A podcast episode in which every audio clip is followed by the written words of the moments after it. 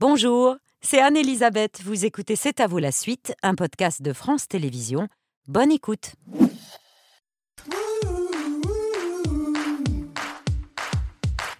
C'est à vous en direct jusqu'à 21h avec Aurélie, Pierre, Mohamed, Patrick et Christian Duplessis. Ça sent bon, j'ai faim et envie de faire pipi. Mais ça, ça n'a rien à voir. Donc, qu'est-ce qu'on mange ce soir Ce soir, on va manger des riz d'agneau, de lait à Chouria, d'une petite coopérative de Montléon, avec des champignons farcis. Et je vais avoir besoin de vos services, Madame la Présidente, Elle pour peut m'aider. pas, elle a pipi. Pour faire quoi? Faut que je farcisse Tu vas- quoi? Non, tu vas me, tu vas me, mais, euh, me, me, f- curer un petit peu ces, ces champignons avec une, une cuillère pomme parisienne. Ça, Comment on cure? Voilà, comme ça. Et tu Ah me gardes tout ça de C'est côté. génial, Voilà. on jette rien. Ouais, Elle est Comment elle s'appelle cette cuillère? Pomme parisienne. Parce Pourquoi Parce qu'à l'origine, bon celui-là on ne le garde pas, à l'origine c'était pour faire des, des pommes noisettes qu'on appelait aussi des pommes parisiennes, Il y a du déchet. d'où le nom de cette euh, petite cuillère. Ah, c'est en avoir génial. Et elles seront On farcies va- au riz d'agneau. On va garder, on va garder toute cette chute, ouais. Merci. Oula. Et merci à vous, Madame la Présidente. Merci, euh, chef. Euh, chef du restaurant, le troisième qu'on citera aujourd'hui, la ferme Non, c'est- d'Ostalapia. Ah non, on l'a déjà cité, c'est C'est pas stade à la grave. mer ce soir. Ostalamer, Voilà. c'est pas grave. Et on fait du riz d'agneau pour Ostalamer, tout est logique. Bertrand, quelle est la composition du dîner ce soir? Bonsoir, je suis Olivier de Carglass. Non, je déconne, je suis Fabien Galtier. Voici tout de suite, sans plus tarder, la composition de l'équipe de France 5 ce soir. On a sélectionné les meilleurs, tout simplement, les anciens joueurs de rugby, Daniel Herrero et Yannick Nyanga, qui co-signent un livre avec le pilier des data, Aurélie Jean. Et pour les plaquages, vous pourrez euh, compter sur le meilleur, Gérard Rolls. Vous êtes prêts, les minots? Allez, on y va, lâchez rien, on part plateau, c'est parti Gérard Rolls, Aurélie Jean, Yannick Nyanga et Daniel Herrero sont ce soir nos invités.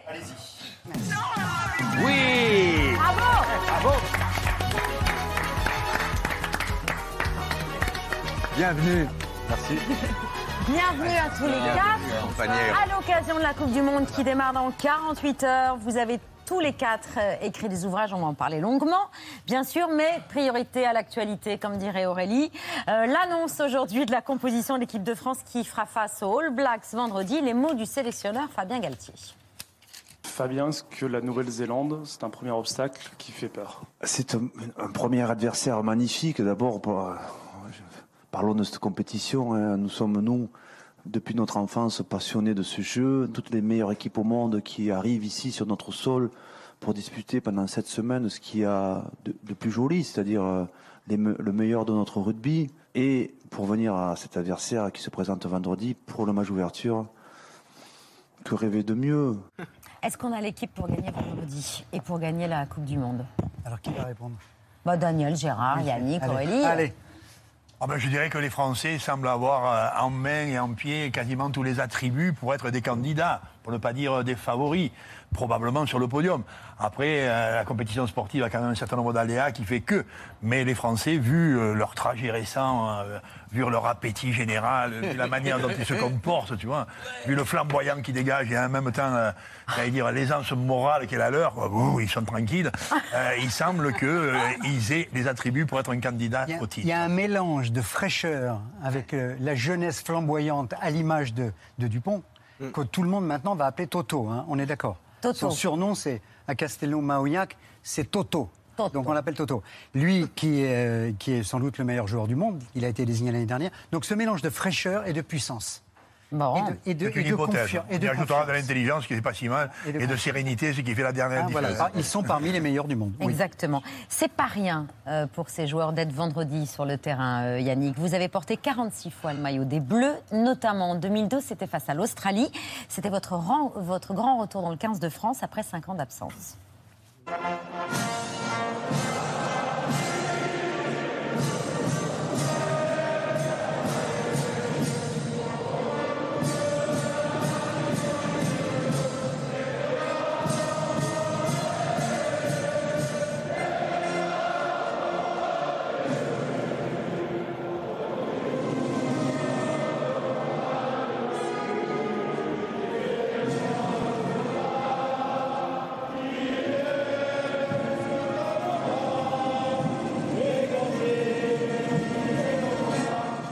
Quelles sont belles ces larmes, Que c'est Yannick. Niveau émotion, l'équipe de France, c'est quoi? C'est euh, Il n'y a pas, Y a pas mieux? Il n'y a pas mieux. y a pas mieux. Et euh, c'est. Bon, là, le contexte aussi fait que. euh, Pour venir après cinq ans d'absence, d'absence. c'est beaucoup de travail, beaucoup de frustration. euh, voilà, et forcément beaucoup d'émotions. Ils vont être dans quel état vendredi sur le terrain, là, les Bleus? Bon, J'espère qu'ils sont dans un, dans un meilleur état que moi, déjà, plus en maîtrise. Euh, mais en tout cas, euh, voilà, on a, comme disaient euh, Gérard et, et Daniel, on est. euh, on est- on n'a jamais été aussi proche d'être d'être champion. C'est la première fois qu'on arrive euh, dans une compétition euh, internationale. On était en favori euh, de cette manière-là. On a gagné toutes les équipes qui sont en, en compétition sur les sur les trois et quatre dernières années.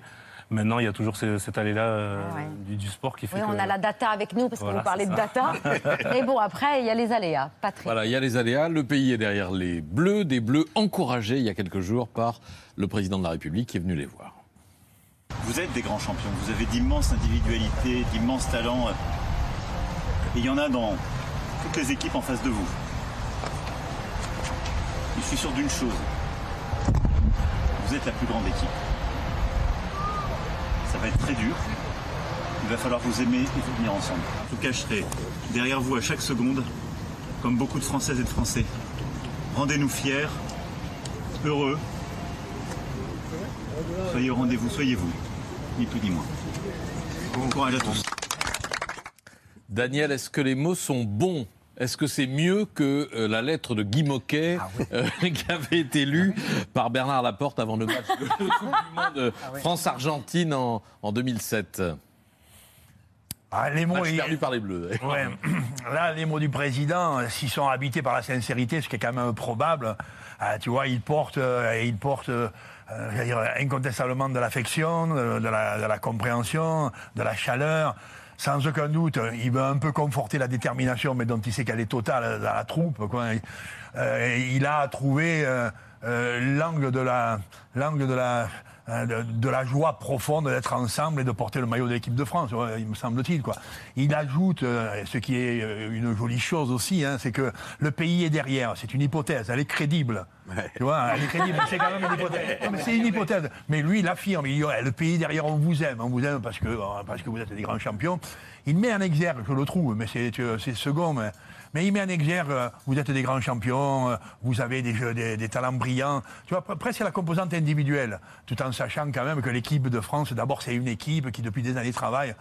Donc il est, euh, à mon sens sincère. Alors effectivement, en 2007, il y avait eu une espèce de balourdise, de maladresse, d'inadaptation des choses. Tu vois. Ouais, euh, Nicolas Sarkozy vient d'être élu, euh, l'entraîneur de l'équipe de France, en l'occurrence Bernard Laporte à l'époque, euh, vient d'être nommé euh, Ministre. Ministre. de, de la jeunesse et des sports. Et ça crée un trouble quand même dans la maison ovale. Quoi. C'est ça. Euh, Nicolas Sarkozy, euh, quasiment à, l'entame de son mandat, il, il sacralise la, la mémoire de Guy Moquet, ce jeune résistant, tu vois ça. Et, et, et Laporte, croyant bien faire sans doute, il dit putain, nous, gens de France qui allons jouer au rugby, là, nous allons faire un- il serait bien qu'on parle un peu de ça. Ça, ça, ça transpire une À l'aide maladresse. du type qui va mourir. hein. Oui, le, le jeune, il a 17 ans, il va mourir. Nous sommes là dans une, une période guerrière. La métaphore de la guerre n'est pas bonne. La métaphore du sacrifice mortifère. Et Mais non, mais la- elle n'est pas bonne, quoi. Ça va. C'est un puis- combat, mais c'est pas une guerre. Ouais, et puis, Non, surtout, ouais, et puis surtout, ça n'émeut pas, ça ne touche pas Ah le oui. cœur des hommes, quoi. Tu vois, il y, a- il y a une considération de la chose, mais oh, ça ne nous met pas en vibration. le président, là, il semble que les mots soient authentiquement affectueux et sincères. Patrick, il dit soyez vous ou soyez fou le président Ah, Macron. je ne sais pas. Soyez Euh, vous. soyez- Soyez vous, soyez vous-même. Ouais, parce que soyez fou, c'était pas mal. C'était pas mal C'était pas mal. Aurélie, c'est- bien ce soutien là de l'exécutif ou c'est de la com? Euh, c'est difficile à dire. En tout cas, c'est ce dont on a besoin de nous tous. Même nous, en fait, ces mots sont pour nous tous, en fait, pour être derrière les bleus, je pense aussi. Ah oui. Ouais, moi je le vois plutôt comme On ça. est moi. tous dans le pack, Ouais, euh, voilà, c'est la mêlée, tous, en fait. Chaque joueur, c'est nous-mêmes. Mais après, après moi qui ai fait du rugby, euh, c'est pas le genre de discours qui m'aurait donné de la patate sur le terrain. Mais après, Il aurait fallu vous dire quoi Il faut- fallait vous dire quoi vous avant de Euh, vous déjà, faut.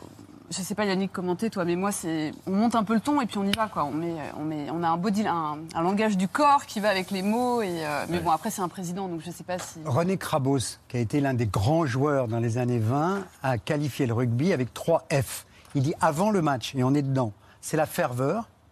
Pendant le match, c'est la fureur. Et après le match, c'est la fraternité.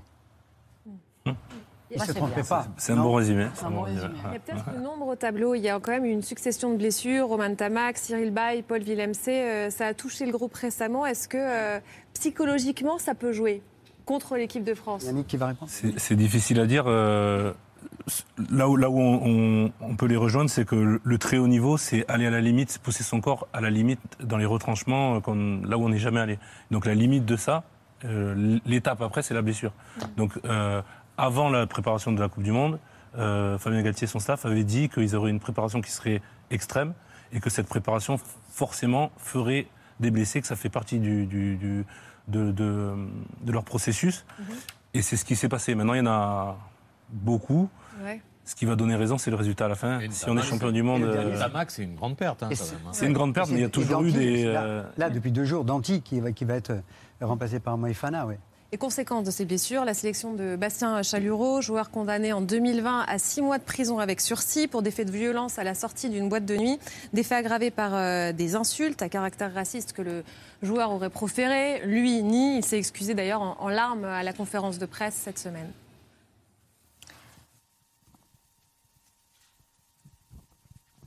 ça, ça touche pas que moi, ça touche, ça touche ma famille. J'ai voulu euh, parler devant vous pour euh, totalement clarifier la situation et, et dire que je suis pas un raciste, je suis un fédérateur. Je précise qu'il a fait appel, il est donc considéré comme étant innocent aux yeux de la justice. Selon vous, Daniel, est-ce qu'il aurait mieux valu ne pas le sélectionner pour éviter euh, cette histoire ou est-ce que vous placez la présomption d'innocence au-dessus de tout? En termes de stratégie, euh, tu vois, de, de- de gestion de la carrière de ce joueur euh, et, de, et de- de- de sa propre personne, je dirais, euh, là, il a été euh, condamné, mais effectivement, il est en appel, dont la sanction n'est pas tombée de façon définitive, la, cu- la- la- la- la certitude de la culpabilité n'est pas affirmée. Euh, Nous sommes dans un processus encore qui effectivement interroge. hein. Le sujet est grave, de fait. hein. La- euh, c'est pas de l'ordre de la bêtise, c'est l'ordre de la, incontestablement de la faute. hein. Ça Euh, peut interroger les autres joueurs aussi. Euh, Oui, alors bon, euh, là, on on- c'est le second plan de la- de l'analyse. Là, aurait donc pu le- euh, a-t-il fallu le, le- le- le sélectionner et le prendre dans le collectif? Moi, je pense que oui. La présomption d'innocence, bon, atteste que c'est jouable.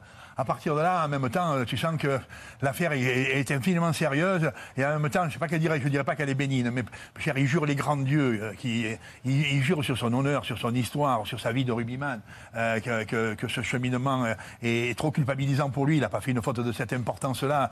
Euh, je, moi, je lui donnerai per- personnellement crédit, mais, mais je considère. hein, on- ça établit pas une vérité. Absolument, absolument. Et je lui donnerai crédit. Et, et j'avoue que, que l'affaire ressorte maintenant, tu vois, au cœur de l'aventure. L'équipe de France, depuis 4 ans, a cette beauté suprême d'en avoir connu aucune crise humaine. Tu vois, aucune, rien n'a altéré la sérénité de ces hommes, de cette troupe-là. Rien sur le plan humain, sur le plan relationnel, euh, sur le plan des qualités. de- Et, et là, cette, cette- cette histoire-là qui vient à ce moment-là, elle, ouais, elle nous altère, parce qu'en même temps, elle n'est pas anodine. Ouais. Il reste quand même que ce citoyen, il a beaucoup d'attributs et que euh, c'est bien, c'est, c'est bien s'il porte le maillot avec C'est l'honneur. quatre ans d'amour. Depuis que Galtier, avec son staff, avec son équipe, a pris l'équipe en main, c'est quatre ans d'amour. Il le dit lui-même. Il dit Je les aime, moi, mes joueurs. Et ils lui, ils lui répondent. Ils lui répondent en jouant bien et en jouant surtout ensemble. Et ça, on a deux grands spécialistes là, Eh oui. du- de, ce sport collectif extraordinaire. Pour, pour jouer au rugby, il faut jouer ensemble. Et pour bien jouer, pour gagner, il faut jouer ensemble. Et là, c'est de l'amour. Aujourd'hui, les stars du 15 de France, c'est euh, Toto Dupont, donc, euh, Emilien Antoine. Tamac, Jalibert, Gaël Ficou, mais quelle que soit la génération, on a tous un. J'ai une Émile, c'est le Émile, c'est le père. Émile, c'est le Non, père. c'est- bah, je suis de la génération Emilien Tamac. Oui, mais, mais c'est bien, mais c'est je suis de bien. la génération. Mais non, mais c'est bon. On, on a tous un héros de ce sport en mémoire. Pour Pierre, on en parlait ce matin, c'est Jean Prat, Lucien Mias, les frères Boniface, Guy et André, mais aussi Claude Spanghero, Jean-Pierre Rives, Serge Blanco. Pour moi, c'est Christophe Dominici. Et cet essai incroyable, c'était contre les All Blacks en demi-finale de la Coupe du Monde 1999. Avec le maillot qui Et flotte. Olivier Magne qui récupère pour la course d'Olivier Magne avec Dominici qui va marquer l'essai. Dominici va marquer l'essai. Dominici va marquer l'essai. Et l'essai L'essai L'essai Mais à côté de moi, j'ai euh, les, les deux joueurs le- qui ont marqué, on peut dire, cette journée aujourd'hui parmi les autres, un effort collectif, victoire historique. Vous n'avez pas réalisé, euh, Christophe Dominici. Qu'est-ce qui s'est passé? Qu'est- Qu'est-ce qui a animé cette révolte tricolore? Je crois que qu'on nous avait euh, donné tellement perdant sur ce, sur ce match-là. Oui, Il s'est passé quelque chose. Vous avez pris la parole cette semaine. Qu'est-ce que vous avez dit à vos coéquipiers? Non, non, je crois pas que j'ai pris la parole. Je crois que tout le monde a pris la parole. On voulait réaliser quelque chose de grand. Je crois que c'est fait. Euh, une demi-finale euh, contre les Blacks avec, euh, je dirais, le- leur mettant 40 points. C'est un grand moment, je dirais, historique pour la France et pour le rugby français. C'était un moment exceptionnel et c'est d'autant plus émouvant de revoir ces images. euh, Thierry Blanco. Qui a commenté pour nous au service des sports de France Télévisions, qui l'interroge là. Euh, on en a beaucoup parlé avec Christophe Dominici et de ce match-là et de cet essai-là. Et il me dit c'est extraordinaire parce qu'à la mi-temps, on était incroyablement dominés, sauf qu'on a vu que les Blacks commençaient à baisser la tête. C'est tout petit hein, dans un match. hein. Ils baissaient les yeux. Et on s'est dit, en rentrant en deuxième mi-temps, c'est pour nous. Et il disait aussi que ça avait été très dur après cet essai. La pression, la notoriété avait été très dure pour lui à vivre. Ce qui a entraîné. Il avait Lomou drames. en face de lui. Hein, Ouais, bien sûr. Ah oui, Lomou. de drame dans sa vie. Yannick, il y a un jour euh, où votre vie a basculé, c'était euh, le 6 octobre 2007. Ce jour-là, le 15 de France terrassé. Les All Blacks, on souhaite le, même- le même destin aux joueurs de l'équipe de France euh, vendredi. Euh, cette victoire exceptionnelle 20 à 18 à Cardiff en quart finale de la Coupe du Monde, c'est l'un des plus grands exploits du, rugby français. Du chaos de Betsen à, la quatrième minute, à l'essai génial de Josion, on s'en souvient tous, en passant par le match stratosphérique de Du Sautoir. Cette rencontre, elle était euh, irréelle, mais une image en particulier a, a marqué les esprits. En début de match, sous l'impulsion de votre capitaine Raphaël Ibanez, vos coéquipiers décident de ne pas subir le fameux AK et d'y répondre en avançant vers les All Blacks, bras dessus, bras dessous, un face-à-face de légende avec cette image, une intensité incroyable dans le regard d'un homme, Sébastien Chabal, et qui lance le match de la plus belle manière, à la grande surprise d'un homme, de Bernard Laporte, votre entraîneur qui a craint le pire ce jour-là. Je ne sais pas si c'était prémédité, il faut en parler avec les joueurs. Mais le fait qu'ils avancent contre les, les All Blacks, je crois qu'il y, y a dû y avoir des regards, il y a dû y avoir des choses qui ont fait que ça a créé cette, cette- cette initiative de la part des joueurs français. Et à un certain moment, c'est vrai, quand ils se rapprochent presque tête contre tête, ou tout au moins à un mètre, ben, tu te dis, j'espère que ça ne va pas aller plus loin. Quoi. Regarde sérieusement Bernard Laporte ce jour-là. On peut le craindre, hein, on est quand même très très proche euh, d'eux. Tout le monde avait euh, pris un joueur en, en BAB, comme on Ouais. dit, et il le regardait droit dans les yeux, à part un que je citerai pas, mais si vous, si vous regardez un peu la ligne, vous le, la vidéo, vous le, vous le reconnaîtrez. Mais en tout cas, ouais, c'était une, une initiative de. Mais comment ça se passe la prise de décision, Yannick? Et Il fallait, euh, il fallait euh, ne pas subir le AK. Donc euh, la veille du match, euh, je crois, ou dans la semaine, je sais plus. euh, je crois que c'était Serge, Raphaël, euh, Ibanez qui avait, euh, qui avait réfléchi à faire quelque chose. Et puis on a voulu faire le, le drapeau de la France, donc il est à l'envers. Ouais. Là, il est, bleu, blanc, rouge. c'est euh, bleu, blanc, rouge.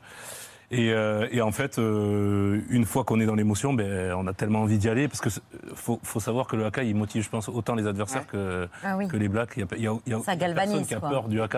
On a rêvé de ça pendant des années et des années. Et quand on se retrouve face à, face à eux, on est, euh, on est. euh, Gérard, il me fait signe, je parle du haka aussi dans euh, mon livre le Légende du rugby 1823-2023, parce que le rugby a 200 ans. 200 ans, inventé par William Webb Ellis en 1823 Vraiment au collège inventé. de rugby. C'est pas une légende, ça. Non, non, exactement, c'est il y a 200 ans. Il a pris le ballon à la main. Ouais. Il jouait au football. Ah oui, l'histoire est belle. En trois mots. Mm. Il joue au foot dans- sur le euh, grand stand, euh, sur le, le grand terrain de- du rugby euh, du collège. Et lui, William Webb Ellis, prend le ballon à la main et il va le mettre dans l'embu. Et tous les copains lui disent Mais t'es fou ou quoi? Qu'est- Qu'est-ce que tu fais? Qu'est-ce que tu fais? Et puis finalement, ils réfléchissent en disant On va donner moins de coups, euh, sur les, on va moins se casser les jambes, moins d'entorses, on va faire ça. Et le cordonnier du collège de rugby, qui est juste au bout de la rue, va leur faire un ballon ovale. Il Et va le- leur créer un ballon ovale qui s'appelle Gilbert. Le cordonnier est William Gilbert. Et comment s'appelle le trophée de la Coupe du Monde de rugby? Le tr- William Webb Ellis, qui est enterré à Menton. Il est enterré à Menton, juste à côté de Nice. Euh, On sait que vous aimez le, le cyclisme, mais je ne savais pas que vous avez été rugbyman. Alors, J'ai découvert qu'Aurélie a joué au rugby. mais moi, mais- Alors, un, demi de mêlée avec des attributs, comme dirait Daniel Herrero ou- David Mellet, numéro 9, oui. J'ai joué avec euh, la fac de droit à Paris et ensuite avec l'ORTF en corpo, oui. Et j'ai laissé un doigt, entre autres. Bon, c'est Ah ouais tout, c'est rien. C'est un minimum, je Non, dirais. Mais, enfin, vous, aujourd'hui, euh, un gabarit comme le vôtre jouer au rugby, ce serait quand même encore... limite, limite, limite. Je fais 1m68. Oui. Ouais. Et là, les joueurs, on- c'est ce qu'on apprend dans votre... Dupont mesure 1m70, hein, c'est un- Ah ouais. il est le meilleur joueur du monde. Exactement. Euh, les joueurs ont pris en moyenne 15 kilos de muscles depuis 1987. Ouais. C'est plus le même sport. Et 30 kilos depuis 100 ans. Oui, ça a changé. Euh, Olivier Brouzet, qui est un ancien deuxième ligne extraordinaire de l'équipe de France aussi, dit euh, Moi, en 15 ans, euh, tout a changé dans le rugby. On- je m'entraînais deux jours par semaine, c'est maintenant deux fois par jour. Je, il y avait 20 minutes de jeu effectif, maintenant c'est 40 minutes de jeu effectif. Et je buvais 3 litres de bière après les matchs, maintenant c'est 3 litres d'eau. Aurélie Jean, on rappelle que vous êtes docteur en sciences, entrepreneur re et experte en algorithmes. Cette euh, scientifique au pays des algorithmes nous avait entraîné de l'autre côté de la machine dans un essai formidable qui était paru euh, à l'Observatoire il y a 3-4 ans maintenant. 4 ans, vous avez signé aussi un roman d'anticipation avec euh, Amanda Sters, Résistance 2050. Vous avez rencontré Yannick il y a 4 ans lors d'une conférence sur la data dans le sport. Vous publiez donc aujourd'hui Data et sport, la révolution, toujours à l'Observatoire, livre passionnant sur l'utilisation euh, des données, de la, la big data dans le sport. Vous expliquez qu'il s'agit d'une transformation majeure qui touche toutes les disciplines. Exemple? Le rugby, le football américain, initialement le baseball, parce qu'on revient à l'histoire de la data qui est du 19e siècle à New York, mais aussi euh, la danse, la gymnastique, la natation, le tennis, euh, tous les sports, en fait, dès qu'il y a. Enfin, on est entouré d'informations qui peuvent être transformées en data et donc être exploitées par des modèles algorithmiques. Des informations captées sur les sportifs eux-mêmes ou pas forcément Entre autres, entre autres, Yannick pourrait vous en parler bien mieux que moi. Oui. Donc les sportifs ont des capteurs, mais on a aussi des informations sur les résultats sportifs, on a aussi des informations euh, sur le terrain sans aller chercher l'information sur le joueur lui-même et avec des caméras, avec des drones. Et puis on a euh, énormément de, data euh, pour arriver justement à, limiter le nombre de blessures, mais aussi à mieux préparer les entraînements, à faire de la sélection. Souvent les gens parlent des paris sportifs. Nous on a décidé de ne pas en parler parce que c'était un peu le sujet facile. On a voulu parler de tout ce que les gens ne- n'imaginent pas et qui n'est pas si nouveau que ça. Ce qui est nouveau, en fait, c'est, l'échelle, la mise à l'échelle et donc les opportunités, mais aussi les menaces. Et donc, on essaie de parler de ça dans le livre. Voilà. C'est pas seulement la performance, c'est aussi pour la santé euh, des sportifs, des compétiteurs. Euh, Yannick, en tant qu'entraîneur, vous utilisez la data au quotidien? Oui, on est, euh, on est obligé maintenant. Je pense que même euh, dans, dans vos métiers respectifs, on utilise forcément la On data. n'a pas de capteur. hein. Vous n'avez pas de capteur.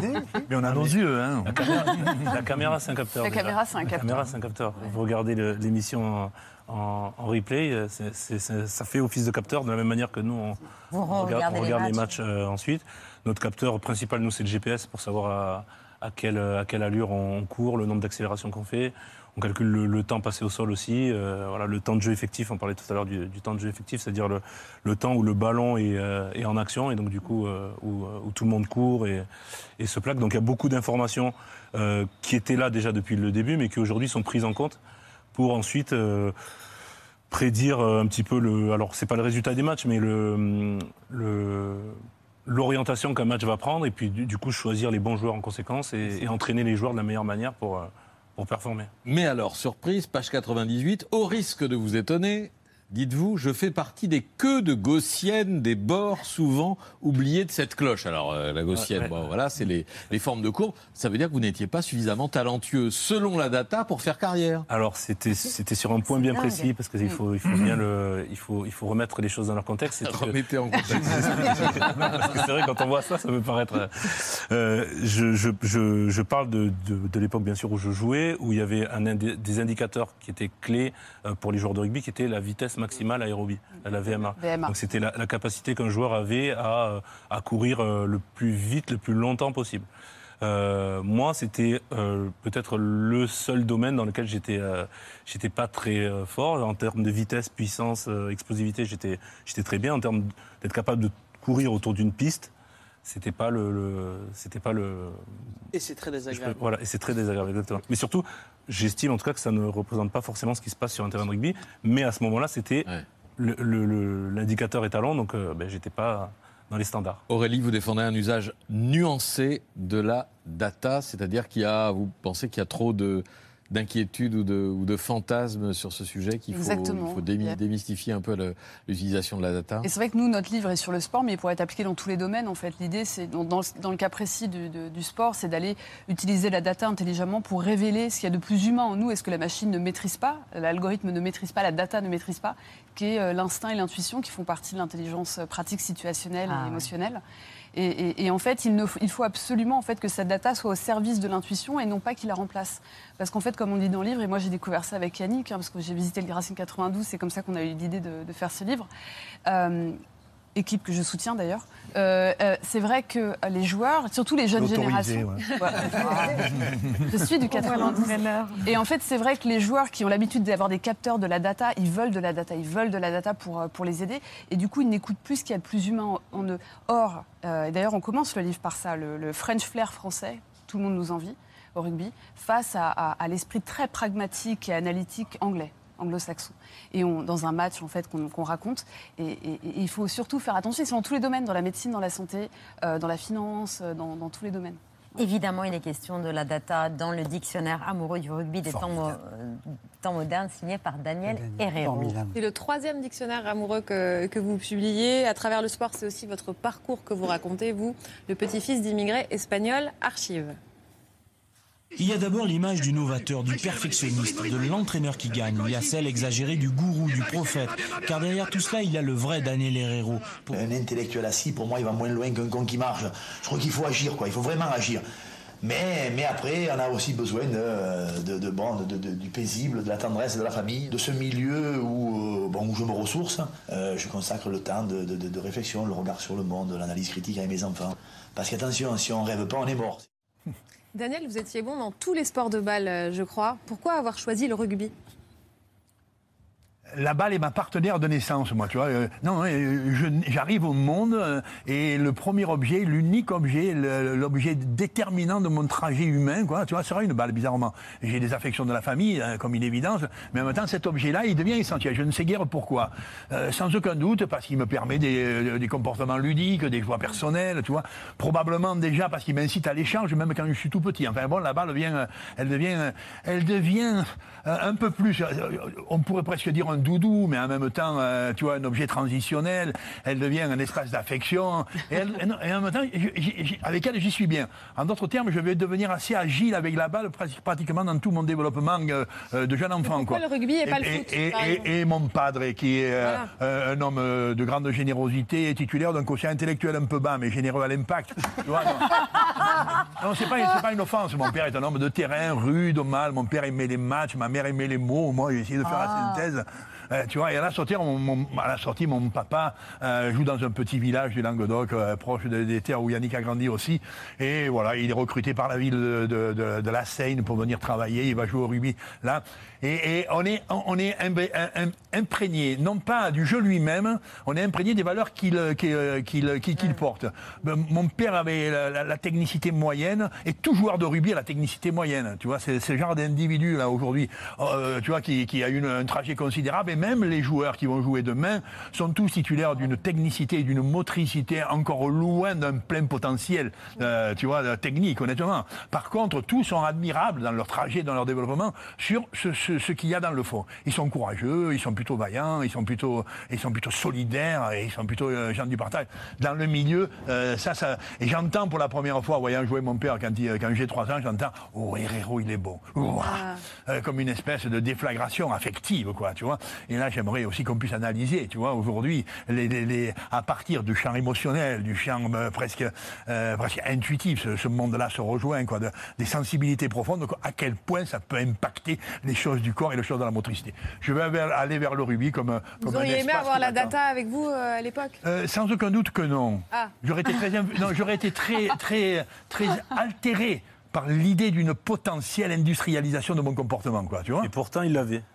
Ouais. Non, mais j'étais. C'est ce qu'on dit dans le livre Ouais. à un moment donné. Excuse-moi de te couper. Je t'en prie, je t'en prie. hein. Le héros, il est bon qu'il a dit. Ça, ça a eu un Mmh. impact sur toi. Ah, Donc le héros, il est bon, c'est une Oui. mesure. Et c'est ce qu'on explique dans le livre. On, on- on part de là. Donc ça veut dire que la, la data, c'est une information. Quand on, quand on dit à quelqu'un qu'il est, qu'il est bon, qu'il est beau, qu'il est, on mesure quelque chose. Et à, par- à partir du moment où on mesure quelque chose, ça va avoir un impact sur le comportement de la personne. Exactement. Donc c'est pour- c'est ce qu'on essaie de dire dans le livre que c'est ni bon ni mauvais la data en fait. C'est c'est ce que- c'est ce qu'on en fait en fait. C'est une information. Gérard. Pierre Data, c'était son père. C'est ça, exactement. Toi, oui, c'était mais, mais quand même, je peux relativiser, je peux me permettre que la donnée, tu Oui. vois, la, la donnée scientifique qui naît euh, de, de, de cette abondance de gratification, par exemple, Herrero, il est bon, ou les paroles du, père- les paroles du président, ce sont des datas tout à fait suspectes quand même, quoi, tu vois. Non, honnêtement, Gérard. non, non. Mais les en forme, ça sera compliqué, quoi. Gérard, vous vouliez réagir Oui, l'année dernière, euh, je suis allé voir l'entraînement de l'équipe de France de rugby qui était à Nice. Euh, J'arrive au stade, ils sont en train de jouer, ils échangent le ballon, cinq ordinateurs sur le bord de, de la pelouse. Et avec derrière cinq gars qui analysent tout, et Fabien Galtier et son staff qui euh, se replient et qui regardent justement les datas en disant il faut courir plus vite, faut. Enfin, En fait, Galtier, c'est Jean-François Tordeau qui me le dit, c'est l'homme du détail du détail. Avec son équipe, il regarde tout, tout, tout, tout. Je parlais tout à l'heure d'amour, mais c'est aussi le détail. C'est ce qui fait la force énormissime de cette équipe-là. C'est On- que tout a été, tout a été gambergé. On aime vous entendre parler euh, de rugby. Je rappelle, le dictionnaire amoureux du rugby des temps modernes, c'est paru chez Plomb le 31 août. Euh, Data et Sport, la Révolution, le 30 août, à l'Observatoire, Yannick Nyanga, Aurélie Jean. Légende du rugby, c'est toujours Julien et Gérard Rolls. Oui, c'est avec mon fils d'amour, oui. Ben, on- je crois qu'on a absolument euh, parlé de tous les volumes Exact. sans faute. Ça fait 12 ans. Ça fait 12 ans Ça que fait je viens. 43 qui 43 Non, invitations, de- Jean. dictionnaire Et c'est toujours rugby, passionnant. 43 livres Il y a mille et une histoires. Déjà, moi, je ne savais pas que ça avait été écrit il y a 200 ans le rugby. Euh, avant de passer à table, parce qu'on va... Avant de passer à table, qu'on va tous dîner ensemble, un autre événement mondial, c'est dans l'œil de Pierre. Ah, T'es désagréable.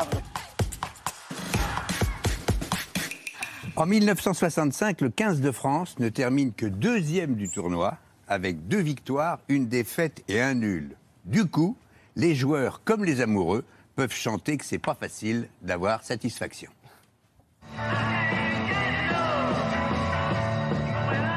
There's this pool and there's this motel in Clearwater, Florida. And I remember sitting with Keith and writing his song Satisfaction. Andrew Oldham said, This is like a number one single. This is great. Keith was like, oh, I don't really like it. Can't come out as a single. And it went to number one like instantly.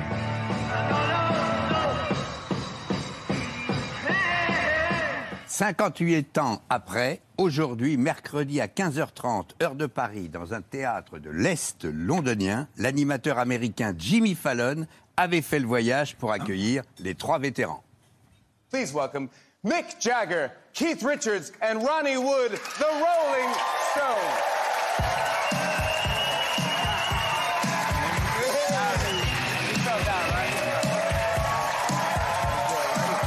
We're here to present our new single, which is called Angry. And Angry is the first single from our was new a bit of album called Hackney Diamonds, which is why we're in Hackney, and uh, which comes out in October the 20th. That's right. So that's why we're here.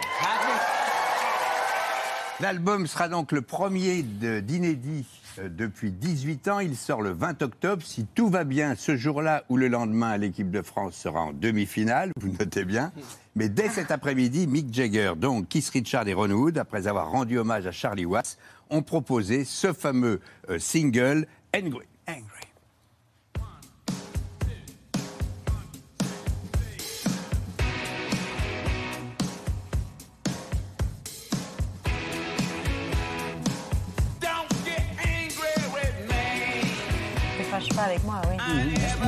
Mais oui. ah oui. Bon, il est maintenant sur tous les réseaux, euh, il est balancé à travers le monde, vous pouvez l'écouter. Ils ont donc annoncé, ils, sont- ils ont quand même le génie euh, du commerce, ces mecs-là. Ils ont quand même, fin août, annoncé dans un petit journal local de l'Est de Londres, euh, qui s'appelle le Hockney Gazette, ils ont annoncé la création d'un nouveau magasin de vitriers euh, qui pourrait vous donner satisfaction, suivez mon regard, qui pourrait vous donner un abri, Guillemets Shelter, et immédiatement, ça, c'est le- la rumeur s'est répandue sur les réseaux, peut-être ils annoncent un nouvel album. Et puis cet après-midi, ils l'ont lancé, et cet après-midi, c'était assez gai, puisque l'animateur américain, c'est lui qui a repris une chanson des Stones, qui l'accompagnait, Off the Book. In my bedroom late last night. uh, uh, Very uh, uh, uh, early, Joe. Very Joe. Got into bed and turned out the lights. I tried to call my baby on the telephone.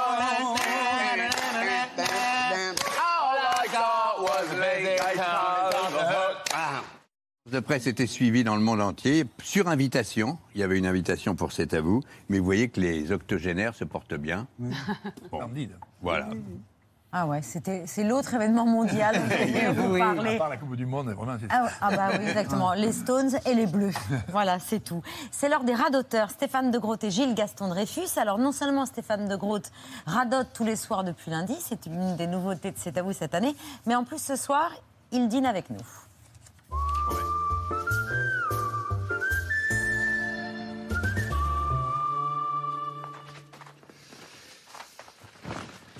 Bonjour Stéphane. Je m'attendais pas à ce que vous arriviez si tôt en fait. Vous vouliez que je, je m'en aille Non, non, c'est une bonne surprise. Je faisais tout un truc dans la tête en tiens, j'ai resté. Vous imaginez quoi dans votre tête? Un peu de solitude, un peu morbide et dépressive. Vous avez une tendance euh, dépressive vous? Oui, mais d'un coup je vous vois et tac, soleil. Ah oui, vous, vous souriez, ça me fait plaisir. Ah, vous aussi vous êtes un peu dépressive? Non, enfin j'ai ma petite mélancolie euh, personnelle. Oui, vous avez raison. Vous me dire mélancolique que dépressif. Peut-être que vous êtes dépressif, hein, vous Non, avez non. le droit d'être Ah dépressif. non, non, non, non, non. Quoi non, vous n'êtes pas dépressif? Hein C'est ce que vous avez dit il y a deux secondes. hein. Oui, oui, mais je préfère mélancolique. D'accord. Je suis un peu dépressif aussi. Oui. Oui, mais pour, pour euh, égayer vos soirées, vous regardez des films à la je- télé Relativement souvent au cinéma. Vous vous rendez compte que relativement souvent au cinéma, ça ne m'apporte rien comme information. Non, ben je suis. Est-ce que vous regardez des séries Genre, genre, est-ce que vous avez regardé White Lotus? Non. Et qu'est-ce que vous en pensez? J'adore. Le passage de la fille, là, je sais pas. Quand elle passe à un moment donné Cette dans comédienne est incroyable, Oui. euh, qui joue le personnage féminin et le couple. Qui forme le- un duo, en fait. Ouais, incroyable. Oui. Et du coup, qu'est-ce que vous avez pas vu que vous avez aimé récemment? J'ai pas vu. euh, Vous avez bien fait de pas le voir parce qu'il est vraiment, il était vraiment, euh, c'était chouette. Bah, il faut. bah, Je sais pas si. Oui, enfin, je sais pas. Gilles, on comprend pas tout ce que vous dites. Vous mettez un nombre de mots invraisemblable dans une phrase. En quelquefois, je peux être très bien articulé. Plutôt que de dire quelquefois, vous dites comme phrase. Mais parce que c'est pas un mot important, quelquefois. En fait, je crois que vous êtes prétentieux. Vous êtes déprimé, dépressif, prétentieux. Soit vous pensez trop, soit vous ne pensez pas assez. Parfois, je vois euh, dans votre regard rien. Alors, je ne sais pas si c'est parce que votre cerveau est occupé à travailler sur autre chose ou si euh, il travaille sur rien. Je suis en train de faire un monologue. Ça s'appelle un monologue. Je parle tout seul. Mais si vous n'étiez pas là, je ne pourrais pas parler tout seul. Donc, c'est grâce à vous, à votre regard creux, que je peux m'inscrire dans quelque chose. Monsieur De Groot Stéphane. C'est dommage parce que j'allais vous raconter une histoire. C'est trop tard. Demain, j'espère. Je sais pas. En tout cas, je, je serai là. Oui, enfin, si vous êtes là comme ça, c'est qu'il n'y a pas grand monde, hein, quand même. Bonne chance. Au revoir, Stéphane. Salut Stéphane. Et salut. Et bravo pour ces rats d'auteur. Ah On ouais. se Bravo. régale. Oh, merci, merci, merci, merci, merci. Ça me touche beaucoup, vraiment. On adore, ça vous ressemble. Euh, et s'il y a un petit côté absurde parce qu'on ne sait pas exactement où vous êtes. Si c'est absurde, non. Non. Et qu'est-ce que vous faites là tous les soirs, tous les deux, avec Gilles Euh, Mais on ne sait pas. C'est pas le but de savoir euh, ce que c'est. On ne sait pas où on va, mais on est là. On y est. C'est bien d'aller quelque part, C'est vrai. mais on ne sait pas où. Parlez-nous de ce duo là, euh, parce que vous vous connaissez avec Gilles depuis 20 ans. Alors, Gilles, la 23 première fois. ans.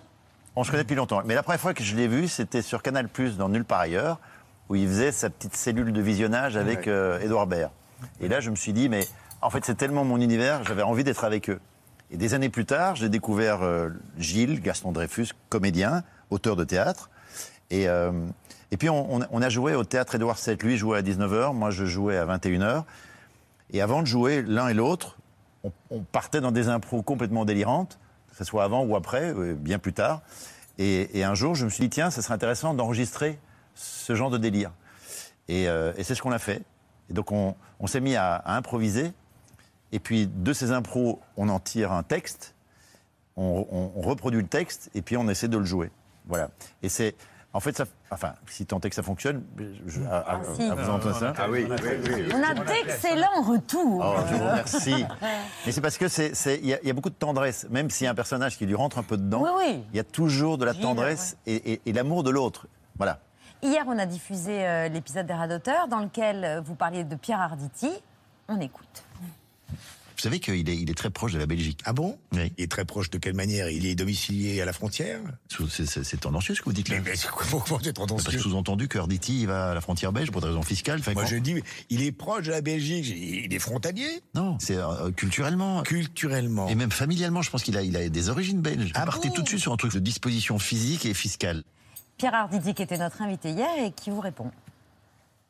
Stéphane de Greutz, tu sais bien, effectivement, comme toi, qu'effectivement, j'ai des, j'ai des accointances belges, puisque ma mère l'était. Et donc, aux yeux de la religion belge, je suis belge. Quant aux, aux problèmes fiscaux dont tu, auxquels tu fais allusion, euh, naturellement, je veux te dire que j'ai trouvé une combine formidable, absolument formidable. Aucun problème.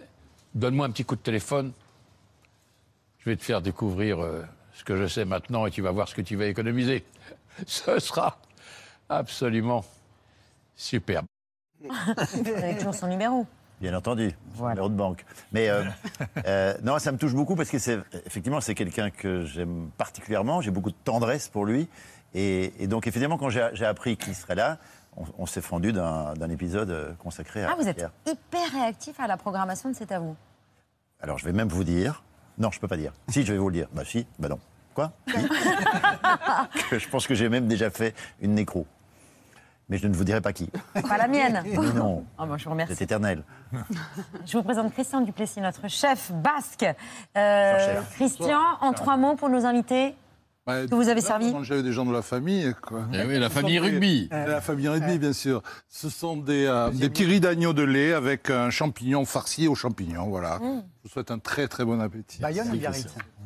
Les deux. Les deux, mon capitaine. Et même Saint-Jean-de-Luz. Stéphane, euh, un plat de bienvenue et un mot de bienvenue. Il est signé Aurélie Casse. Oui, c'est vrai qu'on prend beaucoup de plaisir tous les soirs à vous voir manier euh, les mots, à vous entendre aussi euh, le faire. On vous a très vite comparé à Raymond DeVos. Alors on ne pouvait pas Trop vite, on a résister fait à, ça beaucoup trop vite. à regarder une archive. Je vous signale tout de suite, mesdames et messieurs, que je vais parler pour ne rien dire. Je sais, vous pensez, s'il n'a rien à dire, il ferait mieux de se taire. C'est trop facile. C'est trop facile. Vous voudriez que je fasse comme tous ceux qui n'ont rien à dire et qui le gardent pour eux Eh bien non, mesdames et messieurs, moi quand je n'ai rien à dire, je veux qu'on le sache. Je veux en faire profiter les autres et si vous-même, mesdames et messieurs, vous n'avez rien à dire, eh bien on en parle. On en discute, je ne suis pas ennemi du colloque. Vous ne parlez pas pour ne rien dire. euh, Vous jouez avec les sons des mots. euh, Vous citez d'ailleurs euh, Bachung ou Gainsbourg en, en exemple, qui Oui. utilisait les mots comme des instruments de musique. Ça vous est venu enfant parce que vous étiez dyslexique. Vous aviez une dyslexie non décelée. Alors vous vous étiez inventé votre vocabulaire. Vous aimez aussi quand ça va vite, on l'entend. C'est pas un hasard, je pense, si vous êtes aussi pilote de course. Et vous avez cette phrase que j'aime beaucoup.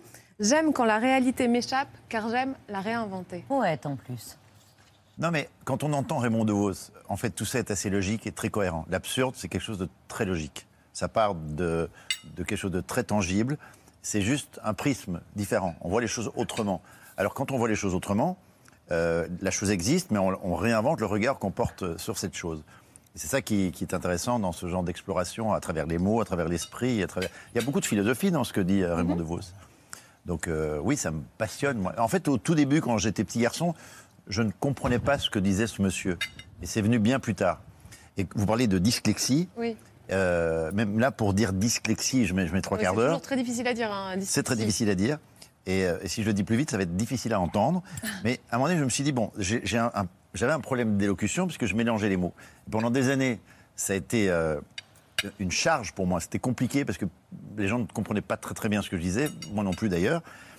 Mais j'ai gardé cette manière de faire, de manière de parler, de manière d'écrire. Et un jour, pour cette- ces mêmes raisons, ça a fonctionné. Donc je suis resté fidèle à, à mes problèmes, qui sont devenus après quelque chose, des, des- des éléments qui m'ont servi. Vous êtes aussi l'auteur d'une comédie. Voilà, une pièce qui s'appelle Un léger doute, qui sera à partir du 29 septembre au Théâtre de la Renaissance. Et Pierre, vous en avez très envie. Ah ben j'en ai très envie parce que je l'ai lu. Et ça, je vous en remercie déjà, Pierre. Non, non, je- bah, ça fait partie du boulot, mais c'était un bonheur. C'était un bonheur parce que le léger doute. partie du boulot. Non, mais c'est vrai. Soit quelqu'un, on va lire ce qu'il a, ce qu'il a fait, ou on va regarder le film. Mais, mais c'était magnifique parce que le léger doute, il va, il est celui, le thème de la pièce, et le léger doute va être aussi celui du public. Absolument. Car il y a quatre comédiens, deux hommes, deux femmes, euh, deux couples. La pièce se termine et pourtant plusieurs des comédiens veulent continuer à jouer. Joue-t-il ou ne joue-t-il pas? Vous, vous ne semblez pas vouloir jouer et nous, on va avoir ce léger doute que vous Ah. conduisez avec une maestria de dingue jusqu'à la fin, dans un absurde extrêmement logique, qui fait qu'on vous suit bien volontiers, on n'est pas perdu du tout. hein. Mais on se dit, est-ce que c'est lui, est-ce que c'est le comédien? Et puis il y a la profondeur de l'ensemble, parce que quand on est comédien, quand on habite des personnages, quand on se donne au public, quand le rideau tombe, qui est-on Et qui a-t-on envie de rester? C'est vraiment vachement bien. Et comme en plus il va jouer, entre autres, avec Eric Elmosnino, le duo, ça va être magique. Alors déjà, merci Pierre. Euh, effectivement, c'est ma première pièce. Je suis comédien et de- de- d'avoir le bonheur absolu d'être servi, de, de voir son texte servi par des comédiens et des comédiennes de cette, de cette trempe-là, c'est un cadeau fantastique. Parce qu'effectivement, Eric Elmosino, c'est un comédien extraordinaire. Constance Delay, Bérangère Macnis, qui est moins connue que les autres, mais vous allez voir, ça va pas tarder euh, qu'elle bascule. C'est euh, alors c'est difficile pour moi parce que sur scène, je joue, mais je suis en même temps l'auteur. Donc j'entends la musique de mes, de, de mes mots. Je regarde mes comédiens parce que je suis le premier spectateur de ce qui se passe. Donc c'est voilà, c'est une véritable aventure. Et cette idée m'est venue pendant le confinement. Euh, confinement, je me suis dit, mais au fond, que deviennent les comédiens et les comédiennes quand il n'y a plus personne Ah. pour les regarder Mais ils meurent. Et donc je suis parti sur l'idée d'un personnage qui va annoncer aux autres qu'il est mort. Donc je démarre la pièce. Déjà, je démarre sur scène en, en- en expliquant. Enfin, je démarre en étant Stéphane de Groot. Parce que j'ai oublié mes cigarettes. Parce que pour moi, la pièce est terminée. Les gens ne sont plus là. Ah. J'arrive sur scène. Et Constance Delay, qui joue ma femme, qui joue Marie, ne comprend pas pourquoi je suis Stéphane qui prend ses cigarettes et qui, qui va partir. Et c'est très vite, on va comprendre que pour moi, les spectateurs ne sont plus là. Enfin, il n'y a, plus de public. Et elle est totalement paniquée parce qu'elle se dit qu'il y a euh, 600 personnes dans la Oui, salle. elle, elle sait. Et donc il y a une espèce de, de- de- de- ça coince Ah, entre nous deux. Tout le monde a le doute. Et ça part là-dessus. Voilà. Et euh, effectivement, Ah. on a le doute. Et puis quand vont arriver Eric et, et- et- et Bérangère, pour moi, ben, ils sont de mon propre camp. C'est-à-dire que pour eux aussi, il n'y a plus de public.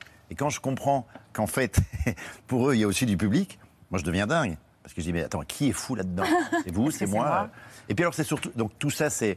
Puisque je dis que je suis mort au début, donc on aura compris que ce que je veux dire, c'est que c'est mon personnage qui est mort. Et c'est sur la perception des choses.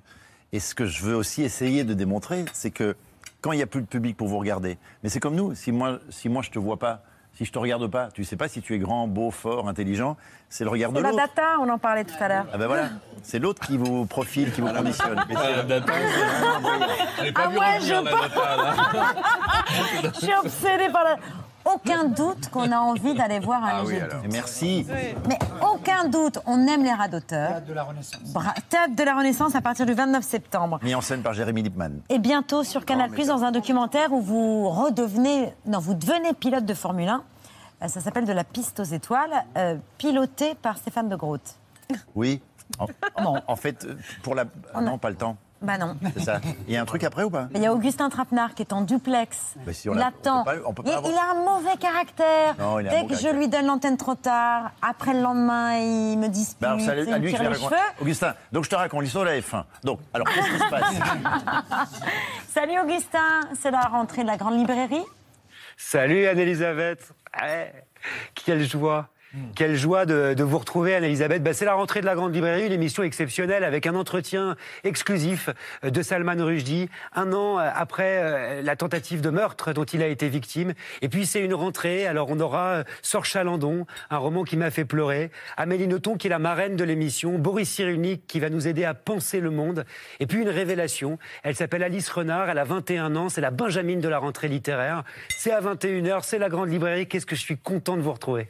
Nous aussi, on est ravis de vous retrouver. Promis, on rend l'antenne à l'heure. Si. Euh, à tout de suite, euh, Augustin. On conclut l'émission avec, euh, Avec les la Formule 1. actualités. Alors, ce que je voulais dire à propos des documentaires. Non, mais ça, j'ai pas donné la date. Euh, Si, 21. si, Tu l'as merci. Bientôt. C'est bientôt la date. Et à quelle Mais- heure Très prochainement. Euh, C'est l'heure des actualités de Bertrand. Oula, j'ai failli tomber. Bonsoir. Bonsoir. nous sommes le 6 septembre. Tiens, c'est la Saint-Bertrand. Et je vous remercie euh, de tous euh, ne pas- Personne n'y a pensé. pensé. Demain, c'est l'anniversaire de Patrick, on est focus. Non mais ça oui, en même temps, qui s'appelle encore Bertrand euh, à cet âge-là? Euh, Voici ce que vous ne verrez pas dans l'ABC ce soir. Vous ne verrez pas Olaf Scholz qui, depuis qu'il s'est croûté en faisant un jogging, ressemble de plus en plus à un méchant de James Bond. Je vous attendais, monsieur Bond. Colombo est désormais journaliste, mais toujours aussi fort en déduction. Alba, Julia, Victoria, Emma et Mia. On remarque que c'est beaucoup de prénoms qui se terminent en A. Bien vu. Vous ne verrez pas ce nouveau métier, testeur d'écho. Sous le pont, il y a un écho. Voilà. Et enfin, vous ne verrez pas Gérard Larcher qui s'auto-fait marrer. Jusqu'en 2017. Aujourd'hui, la ministre de l'économie et 2027. des finances... 2000, pardon. Pas, 2027. on a, on a rectifié.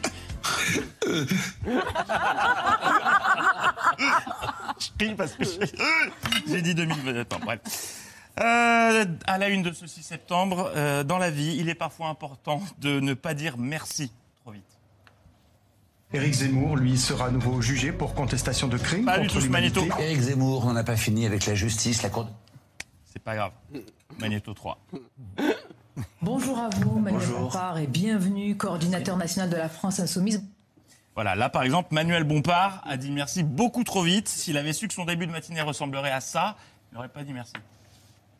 Alors, dans toutes les enquêtes, vous êtes désavoué par une écrasante majorité de Français, vous êtes désavoué par les sympathisants de la France Insoumise, vous êtes désavoué par une grande partie des, des enseignants qui attendaient cette clarification. Est-ce que ce matin, euh, Monsieur Bompard, vous, vous persévérez dans l'aveuglement? Merci, merci d'avoir été notre invité.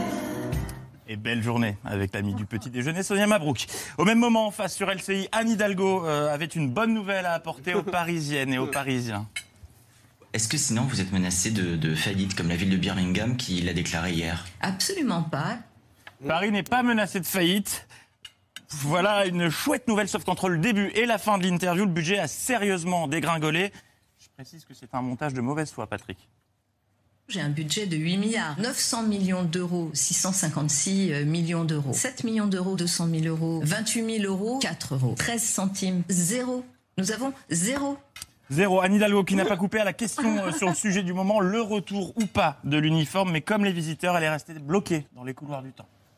Franchement, est-ce que c'est ça le sujet pour faire réussir nos enfants? Dans quel monde on est? Dans En deux 2021, avec de l'éco-anxiété, avec, euh, avec euh, un, un changement climatique qui pèse sur nos vies? Eh oui, allez, dans un an, l'élection présidentielle, et on y croit, on y croit. Allez. Elle n'est pas bloquée en 2021, non, elle est bloquée en 1984, vu euh, les expressions qu'elle emploie. On entend beaucoup d'âneries quand même, hein. abracadabrantesque comme diraient certains, pas par le petit bout de la lorgnette. Il faut arrêter de courir après quoi? Après, euh, voilà, le pompon du Mickey Ah, le, le- le pompon du Mickey, celui-là, il nous rajeunit. hein. ça, ça donne envie de manger des treats devant Antenne 2. Euh, une interview également pédagogique. Vous saviez, vous, euh, quelle est l'utilité d'un événement test? Non? Ah, Voici la réponse. Un événement test sert à tester l'événement avant l'événement. Pensez quand même à refermer la porte ouverte que vous avez enfoncée. En bref, peut-on être journaliste et rigolo? La réponse est oui. Regardez Laurent Sénéchal. Euh, non, mauvais exemple, annulaire en place. Regardez ce reporter du 13h. Oui, c'est gratuit. Euh, J'adore Laurent. Ce reporter du 13h du TF, de TF1, on lui a demandé de réaliser un sujet sur une ville au nom imbitable. Il s'est dit, ok, cool, je vais pouvoir roder mon one-man show. Première épreuve, rentrer son nom dans le GPS. J'espère que vous avez tout votre après-midi, il va falloir un peu de patience là. Allez, on attache sa ceinture, on part à 130 sur l'autoroute du LOL. Ah, ces paysages, ces troupeaux. Mais revenons à nos moutons. Rapport au fait qu'on voit des moutons en image. Thomas Cat... Non, Cat... J'ai l'impression de passer un test chez un ophtalmo. L'actu fantasy prochainement en tournée près de chez vous. Sans transition. À sport, tellement pas l'habitude d'en parler et d'en pratiquer que ce mot me surprend dès que je le lis. Sport, donc, à deux jours du coup d'envoi de la Coupe du Monde de rugby. Fabien Galtier déploie- dévoilait aujourd'hui la compo pour le premier match face aux All Blacks. Je voudrais pas porter l'œil. Je suis un petit peu inquiet. Je pense que Fabien n'est pas au top. Quelqu'un l'a débranché pendant la conf. Il est, est resté bloqué un bon moment.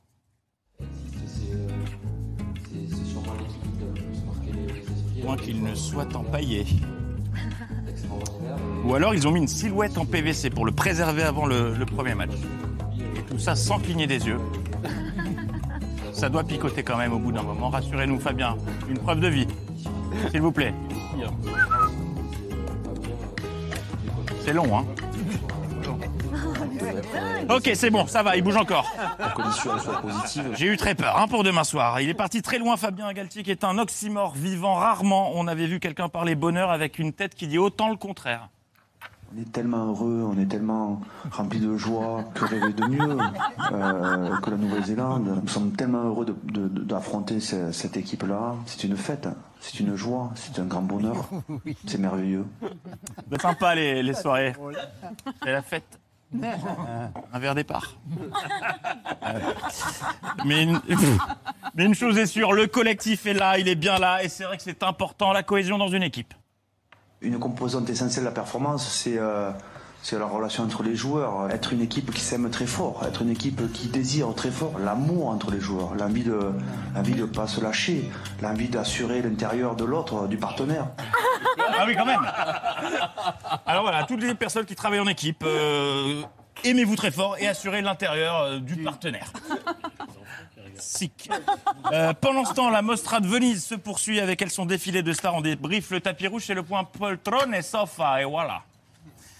On a vu euh, Olivier Dussopt, Éric Dupont-Moretti et Hervé Berville et Clément Beau. Ah, autant pour moi, ce sont les images de la montée des marches du Conseil des ministres de la rentrée. Voici le vrai point poltronné sofa de la Mostra qui vous est offert par Madame, ah, qui est hyper naturelle, par ton venteux.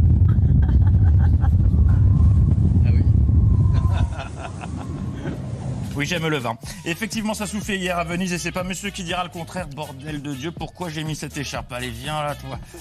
Ah, la, la barbe Prochaine fois, je m'habillerai normalement. Vu un Ferrero Rocher en liberté, c'est très rare. Un grand bonhomme en retard pour la rentrée des classes. Allié glamour et pratique, opté pour la robe de pique-nique. Et enfin, qui qu'on a vu Ma Babette, encore en goguette à Venise. Elle- Oula, non, pardon Oh non, non, autant pour moi J'avais pas vu la fin de l'image. Autant pour moi. Sorry. On referme ces actualités avec la Non, fin pas sorry, sorry. d'un suspense insoutenable. Hier, dans l'ABC, je vous diffusais les images de ce piège tendu par euh, une prof à Emmanuel Macron qui a laissé le plateau totalement ébaumi.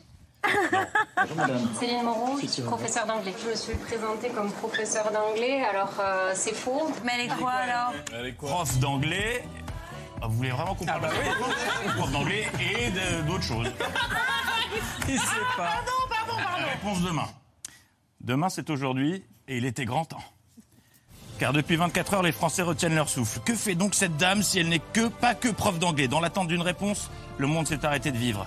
Les vols internationaux ont été annulés, le cours de la bourse s'est effondré, la tour Eiffel s'est arrêtée de scintiller. Mais que fait donc cette dame si elle n'est pas prof d'anglais? Voici la réponse. C'est faux, enfin c'est partiellement vrai. Je suis aussi professeure principale de troisième, révélatrice d'orientation, une professionnelle euh, de l'enseignement adapté et je suis également référente euh, en décrochage scolaire. Voilà, comprenez pourquoi je n'ai pas diffusé la chute hier? Ça valait le coup d'attendre. L'info continue demain. Bonne soirée. Bravo Bertrand Merci beaucoup à tous les cinq d'avoir accepté notre invitation. Restez sur France 5. Attention David, je passe devant. Restez sur France 5, c'est la grande librairie Christophe Rappner. Si vous voulez bien vous tourner vers Philippe pour saluer nos téléspectateurs. Merci de nous avoir suivis. On se retrouve demain à 19h en direct. Ciao.